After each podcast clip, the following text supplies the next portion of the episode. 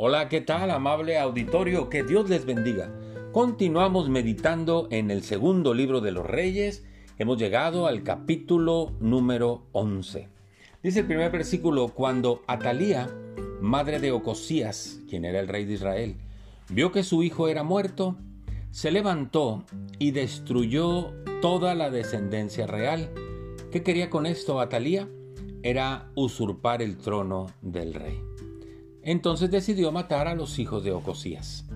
Dice el versículo 2, pero Josaba, que era hermana de Ocosías, tomó a Joás, hijo de Ocosías, y lo sacó furtivamente de entre los hijos del rey, a quienes estaban matando, y lo ocultó de Atalía, a él y a su nana, en la cámara de dormir, y en esta forma no lo mataron.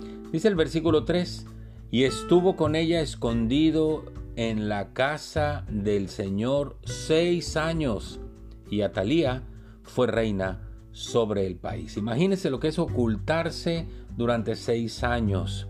Luego dice el versículo 4, y aquí interviene un sacerdote.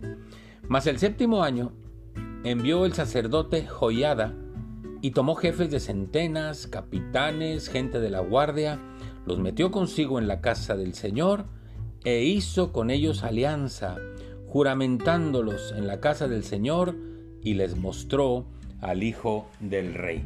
Los planes de este sacerdote Joiada era que el descendiente de Ocosías se quedara como el rey de Israel.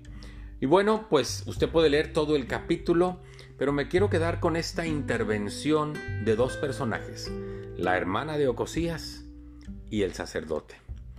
El día de ayer comentábamos que eh, el Señor produce en nosotros el querer como el hacer. Cuando obedecemos al Señor, Él cumple sus planes.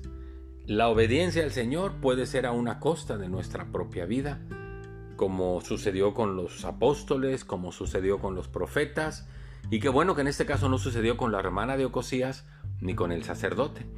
Pero es, podían correr el riesgo de que Atalía descubriera el plan y los mandara matar.